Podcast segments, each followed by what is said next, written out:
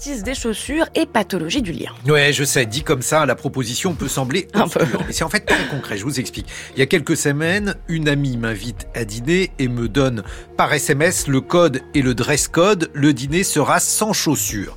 Alors, postulant que cette famille n'était pas fétichiste du pied, j'ai songé qu'elle venait de poncer son parquet ou quelque chose de ce genre. Pas du tout. C'était tout simplement parce que, euh, selon elle, les chaussures c'est sale et qu'elle souhaitait me prévenir pour que je prévoie des chaussettes de soirée, enfin des chaussettes qu'on peut exhiber sans honte. Vous savez, pour euh, courir, par exemple, j'ai des chaussettes avec les doigts de pied. Oui, je le sais. Très, très, très, jolies. Affreux. Et euh, voilà que je tombe cette semaine sur un article dans Libération, signé Marie-Ève Lacasse, qui explique qu'il y a de solides preuves scientifiques autour de la saleté des semelles de chaussures.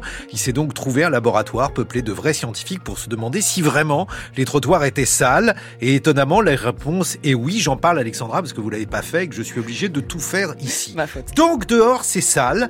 Et si vous laissez le dehors rentrer dedans, le dedans deviendra sale. D'où la nécessité de demander à ses invités de quitter leurs chaussures, ou bien, je formule cette hypothèse, de ne plus avoir d'invités, ce qui me semble quand même la proposition la plus sage.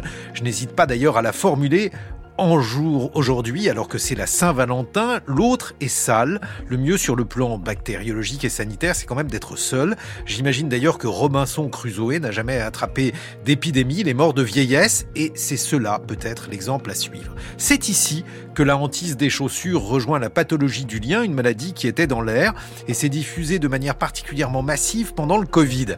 C'est à ce moment-là que l'autre est devenu une menace, qu'il a fallu lui demander de mettre un masque, de se laver les mains, de se tenir à bonne distance. L'autre, ça n'est pas l'enfer. L'enfer, c'est pas grand-chose, comme le chantait Michel Berger. L'autre, c'est une maladie. Voilà pourquoi je n'hésite pas à le clamer, y compris ce 14 février. Vivre seul, c'est la santé.